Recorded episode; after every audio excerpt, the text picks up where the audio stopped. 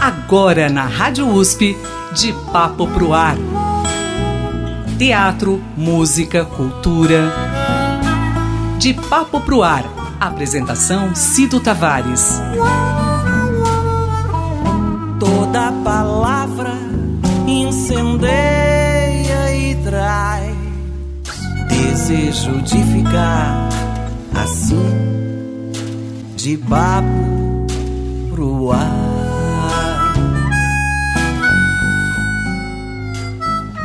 Que bom que é estar com você nesta sexta-feira, mais uma sexta-feira aqui no De Papo Pro Ar, pela Rádio USP.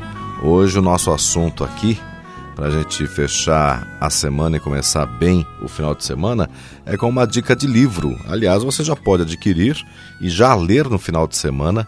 É, para você que inclusive vai viajar final de ano, Amanhã já é véspera de Natal, é uma ótima opção também. Eu estou com a escritora Renata Vasques.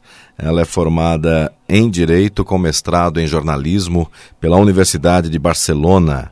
Prazer imenso te receber aqui, Renata. Seja bem-vinda, tudo bem? Prazer meu. Renata, você mistura nesse seu livro uma mistura de realidade e também ficção. Na verdade, é um romance histórico, né? É, A Bruxa de Alhambra, é, você é, se inspirou, é, digamos assim, é, em plena pandemia. Conta pra gente, esse já é seu quinto livro, né? É o quinto livro. Então, esse tema veio numa época, 2010, eu morava na Espanha e aí eu tava num momento, sabe aquele momento de vigília que ou você dorme ou você sonha? E eu tava recitando um mantra, tipo, pra limpar a energia e tal, e eu me vi sendo levada pelo pescoço num lugar meio árabe, meio turco. Eu não sabia que lugar era aquele, eu achava que era uma, alguma, alguma cidade do Oriente, Turquia, Jerusalém, alguma coisa assim. E eu demorei para entender que aquilo era uma visão, só que no que eu acordei, eu tive consciência, eu escrevi aquela visão. E aí, em 2015, eu namorei um espanhol e ele me falou: não, isso daí não é fora da Espanha, isso é a época da Reconquista Espanhola, da época em que os mouros estavam sendo tirados do sul, da Península Ibérica.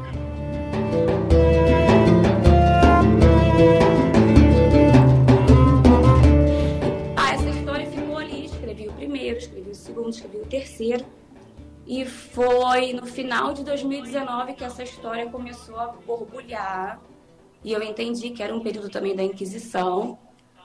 Então, não por ser uma memória de outra vida, foi, o processo foi mais fácil, porque eu tive que realmente pesquisar todo aquele período histórico. Por exemplo, na minha cabeça, eu sabia que tinha um clã pró-mouro e um clã pró-católicos. Mas quando eu fui checar os dados, realmente existia um clã que era pró-católico, um clã pró-mouro. Isso acontece muito na minha escrita. Eu estou no fluxo e aí, de repente, eu não tenho uma informação muito precisa, mas eu coloco de tal forma depois, quando eu vou checar, bate justamente. Então, assim, a Bruxa da Alhambra tem essa, essa peculiaridade porque é, sim, um romance histórico, tem a Rainha Isabel de Castilha e Leão, que era né, dessa época da Reconquista. Tem o último rei mouro, que foi Bob Dill, Maomé XII. Então, assim, eu lembro que eu fiquei, durante um período, fiquei um mês sem botar nada no computador, porque eu precisava saber se o rei mouro realmente tinha habitado o Palácio da Alhambra. Então, assim, eu acho que é o meu melhor livro, é o meu livro mais maduro. Eu brinco também com o narrador, geralmente eu escrevo narrador onisciente, e geralmente já tive protagonistas que entravam em transe, mas essa protagonista ela tem um transe para frente. Cada vez que ela tem um transe do futuro dela, então o narrador muda para a primeira pessoa. Então, assim, pelo conteúdo histórico, por não se tocar a história da Espanha, por ser um livro mega cultural, mega cheio de informações até de magia, de hermetismo, de ocultismo, então eu acho que é um ótimo presente de Natal, é uma ótima viagem sabe? Para qualquer leitor de qualquer gênero. Bom, você. É, qual, qual a sua religião? Você é espírita? Não, eu sou espírita, não tenho uma religião aferrada. Eu sigo muitas coisas da antiga religião, que seria o paganismo, mas se você for olhar na minha mesinha de cabeceira, tem o Evangelho de Kardec, que eu pego e consulto e vejo quando eu estou numa dúvida, quando eu estou numa dúvida entre uma pessoa que é uma, você pode usar qualquer evangélico, qualquer texto sagrado como oráculo também. Sim, exato. Mas esse livro que você escreveu, é, é, ele não é um livro religioso. Não, de forma alguma. Tem três fés que conversam na trama. Tem a antiga religião do paganismo, tem o islamismo do Maomé XII e tem o cristianismo, né? Que os reis católicos estão ali tomando o território. O ano é 1491, então não tem como você ser pró ninguém, porque são três fés borbulhando ali. Então ele é um livro espiritual, mas não um livro religioso, digamos. Entendi. Bom, e por que esse título, A Bruxa de Alhambra? Ah, porque ela está fugindo da Inquisição, né? Então, assim, no momento em que ela vai se alistar como moura para trabalhar na Alhambra, ela se converte na bruxa da Alhambra, porque, assim, ali é o refúgio dela. Uhum. Ela está se passando por moura. No momento em que ela vai para a fila para se cadastrar, né? Estão fazendo uma entrevista com possíveis servos para o palácio. E aí ela encontra esse cavaleiro católico, que é Gutierre de Cárdenas. Ele realmente participou da capitulação de Granada. Então, a partir daquele momento em que ela é admitida, ela é uma bruxa oculta na lombra, digamos. E você também traz, assim, assuntos é, interessantes, né? Que você fala da aquisição, você fala dessa fuga, você fala do poder feminino, porque ela teve uma força para poder enfrentar isso e poder se esconder e, e sair, fugir da aquisição. E você também fala, além de fé, você fala de mistérios, paixão, sexo alquímico, como, como esse, esses assuntos foram entrando assim no enredo para você escrever a história? Então, tem uma, tem uma grande história de amor aí por trás. Então, assim, óbvio que se ela é uma bruxa, se ela é uma iniciada na magia, quando ela vai ter uma relação íntima, a relação íntima não vai ser normal. Então, assim, tem um paradigma aí dela levando a religião da grande mãe, da deusa, o cavaleiro levando a religião do Cristo. Então tem uma grande simbiose entre o masculino sagrado, que as pessoas quase não falam hoje em dia. Se fala muito de sagrado feminino, mas de masculino sagrado não se fala. Então é uma união da grande mãe com o Cristo cósmico, digamos assim. Bom, o, o livro é é totalmente seu. Quando eu te pergunto isso, é, não é você você você falou que você sente é, como se fosse um sonho, você recebe a, a, inspiração ou até mesmo vidas passadas, mas não chega a ser um, uma psicografia. Não, de forma alguma, não. É inspiração mesmo, é dedicação, é serviço. Quando eu estava escrevendo esse livro, que estava no auge da pandemia, eu tinha minhas minha cota de páginas diárias para bater. Então, assim, não importava se eu ia ficar uma hora scrolling telinha no Instagram ou se eu ia escrever minhas três páginas. Então, assim, essa matéria mental sai daqui. Uhum. Óbvio que eu devo ter um bom karma de ter, de ter essas informações exemplo. É, eu acho que é, você se abre, né, para essa, para esse caminho, né, para ele, para esse caminho ser fluido, né, e você ter as inspirações. Isso é muito incrível e é um assunto que realmente se passa em, 14, em, em até 1491, é isso? É, tipo, ele, a, a, o último ano da Guerra de Granada é 1491. Em 492, o início de janeiro é quando Granada capitula que o rei Mouro realmente eles contam essa história, os espanhóis contam que ele saiu com o rabinho entre as pernas, mas não. Houve um, um acordo ali de capitular, de deixar, de sair a francesa. Houve realmente um acordo. Então, assim, o que é bacana é que eu dei uma procurada em produtos, seja filmes, seja séries. Não achei nada além da, de uma série antiga da TV espanhola, que era tipo uma novela. O nome da série era Isabel mas ele, não, não cheguei a ver um produto em que conte sob o ponto de vista Mouro o que aconteceu. Então, nesse livro, tem uma pincelada, sabe, do que aconteceu pelo ponto de vista Mouro. Tipo, isso que eu tô te falando. Ele, ele capitulou, mas assim, foi tudo, tudo mega acordado, planificado, sabe? A saída dos Mouros não foi uma, uma expulsão. Óbvio que morreram pessoas, morreram Mouros, morreram católicos ao longo dos nove anos de guerra, não exatamente no período do livro, né, que são os meses finais.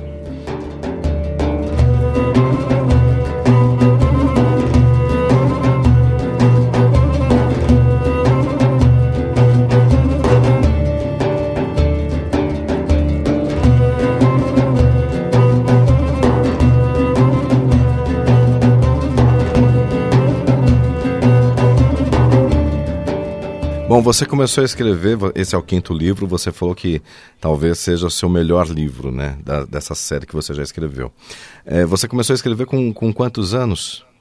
Então, eu comecei a escrever poesia. Escrevi adolescente, escrevi em francês. Depois, com uns 20 pouquinhos, eu comecei a escrever poesia em espanhol. Antes de morar na Espanha, já era essa relação com o idioma. Vai que a bruxa de Alhambra, porque ela é de Córdoba, explica alguma coisa. E comecei escrevendo poesia em espanhol quando eu fui para Barcelona, que os meus amigos pediam para ler, pediam para ver. E aí, no que eu não consegui renovar meu visto, depois do mestrado, depois de trabalhar no La Vanguardia, que é um jornal bilíngue lá. Bilíngue espanhol-catalão, né? Não, não português. Uhum. Então, no Brasil, fiz um, um blog e as pessoas falavam: caramba, você está no Brasil, por que você não escreve em português? E aí foi de 2013 para cá. Eu estava com uma psicóloga, uma terapeuta freudiana, que ela falava: olha, você é uma escritora e passeia por todos os gêneros. Você escreve poesia, você escreve conto. Acho que você precisa dar mais voz a esse lado. E eu comecei a escrever na Dama Escura, que foi o primeiro livro mas assim, eu não planejei escrever um romance, nem, nem estudei técnicas para escrever ficção. Simplesmente veio. Tinha 20 páginas, eu falei, nossa, o que, que eu tenho aqui? Esses personagens são maravilhosos, quero morar aqui dentro. e aí eu tinha uma, uma agente literária que leu o material e falou, cara, isso é um romance e continua. Mas não estudei para isso, assim, digamos. É, é, puro, é pura sensibilidade mesmo, puro... É, vocação, ofício, não sei, chame do que quiser, assim, vocação, ofício, propósito, missão. Porque todos os meus livros têm uma mensagem espiritual, sabe?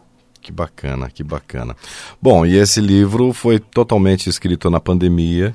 É, e você conseguiu até driblar um pouco a pandemia, é, focando toda a sua atenção para escrever esse livro, né? Total, assim, era como se tipo o mundo estava recluso, mas eu estava em Granada, passeando pelo bairro do Sacromonte, que é um que vai subindo para lá, lá para cima, onde tem o povo cigano que mora lá em cima, ou descendo lá o Baicim, que é o bairro árabe. Então, tipo, para mim foi delicioso.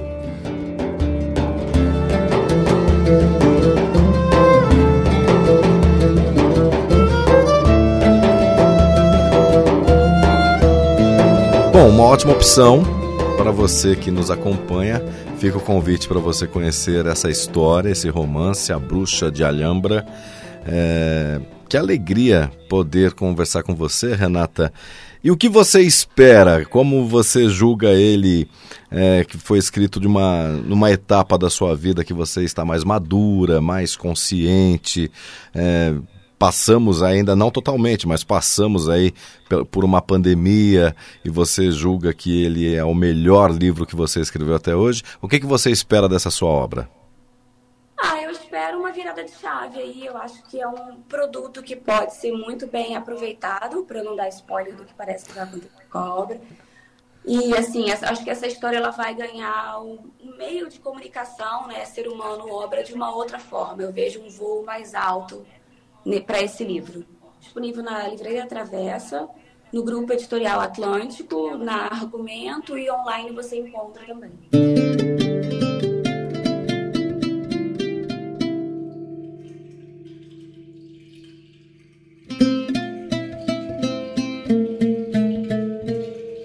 A presença dele fazia o tempo parar, como se meus centros energéticos se enraizassem diretamente ao magma da Terra e eu não poderia saber qual dos cinco elementos circulava de maneira mais abundante em meus vórtices de poder.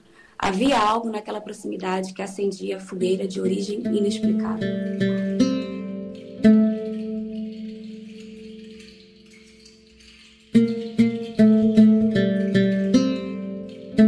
Não pertenço a este reino, não pertenço ao seu Deus e aos pecados apontados nas nossas frentes. Mas nada disso importa se a mais alta comunhão ocorre no altar do meu sexo integrado ao seu, devotado à natureza da divindade e da criação, homem.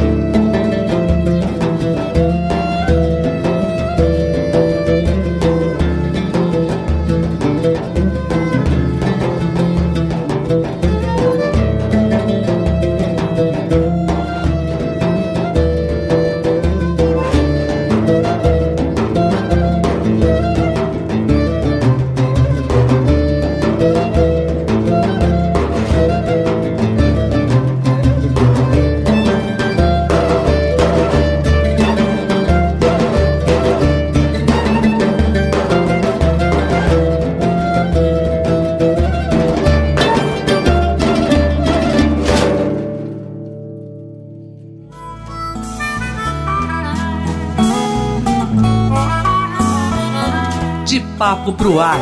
Produção e apresentação Cido Tavares. De papo pro ar.